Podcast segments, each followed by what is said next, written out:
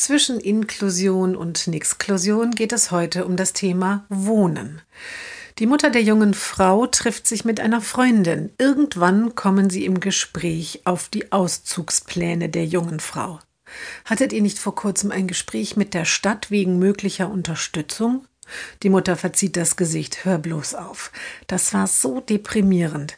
Nachdem wir beschrieben haben, wo überall und wie viele Stunden Unterstützung unsere Tochter voraussichtlich braucht, hat die Sachbearbeiterin gesagt, da brauchen Sie erst gar keinen Antrag zu stellen. Und warum nicht? fragt die Freundin nach. Weil für solche Menschen wie unsere Tochter ambulantes Wohnen überhaupt nicht gedacht sei. Für die gäbe es doch die besonderen Wohnformen. Was ist denn das nun wieder? fragt die Freundin. Das ist, sagt die Mutter seufzend, das ist das neue Wort für Heime.